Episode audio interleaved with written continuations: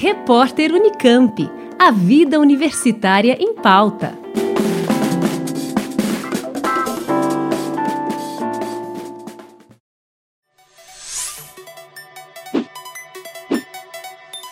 Testagem em massa, uso de aplicativo e rastreamento de contatos são o tripé do Plano de Vigilância Epidemiológica da Covid-19 da Unicamp.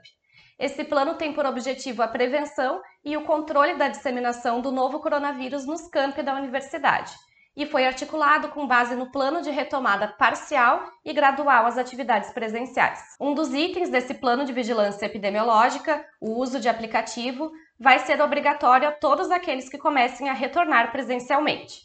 Através do aplicativo, o membro da comunidade acadêmica deve responder a um inquérito de sintomas relacionados à Covid-19. Nesse vídeo, vamos explicar como o aplicativo funciona e por que ele é importante.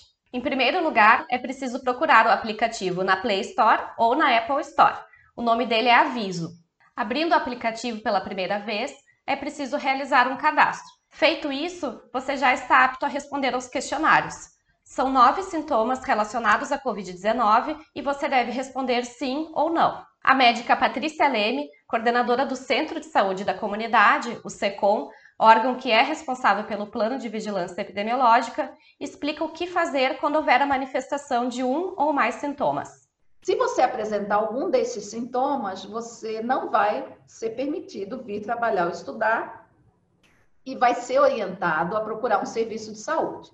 Se forem os sintomas leves, a procurar o SECOM, e se forem sintomas graves, a procurar imediatamente um, um serviço é, é, de saúde, ou HC, ou se a pessoa tiver convênio, preferir, enfim. Se porventura você precisar fazer um teste relativo à Covid-19, os resultados irão aparecer no aplicativo também, através da aba Testes. Caso haja um resultado positivo, você vai ser convidado a colocar todos os contatos que teve nos últimos dias, principalmente nas últimas 48 horas. A doutora Patrícia explica por que esse passo é importante, embora não seja obrigatório. Porque uma pessoa só, ela pode transmitir para várias, uma pessoa positiva. Então, a partir do momento que você identifica logo essa pessoa que está positiva e também faz o rastreamento dos seus contatos próximos e identifica possíveis outros casos, você bloqueia essa cadeia de transmissão. A coordenadora do SECOM também explica que há um tempo padrão de afastamento para uma pessoa quando ela tem a Covid-19 ou haja suspeita. Mas não é só esse tempo que vai dizer se ela retorna ou não. Você só pode retornar quando tiver é, sem febre há pelo menos 24 horas e também sem sintomas respiratórios. Nenhum. Ah, eu posso ainda estar com cansaço, com uma falta, a gente chama de anosmia, quando você é, tem um olfato prejudicado, ou a geosia, quando você tem um paladar prejudicado, pode. Esses sintomas eles podem persistir sem você estar transmitindo o vírus. Você não pode ter mais sintomas respiratórios. Não pode mais estar com tosse, dor de garganta e coriza, é, é, essas coisas, entendeu? Então, é, e a, esse é o afastamento básico de 10 dias. Agora, se você ficou internado, esse afastamento tem que ser mínimo de 20 dias.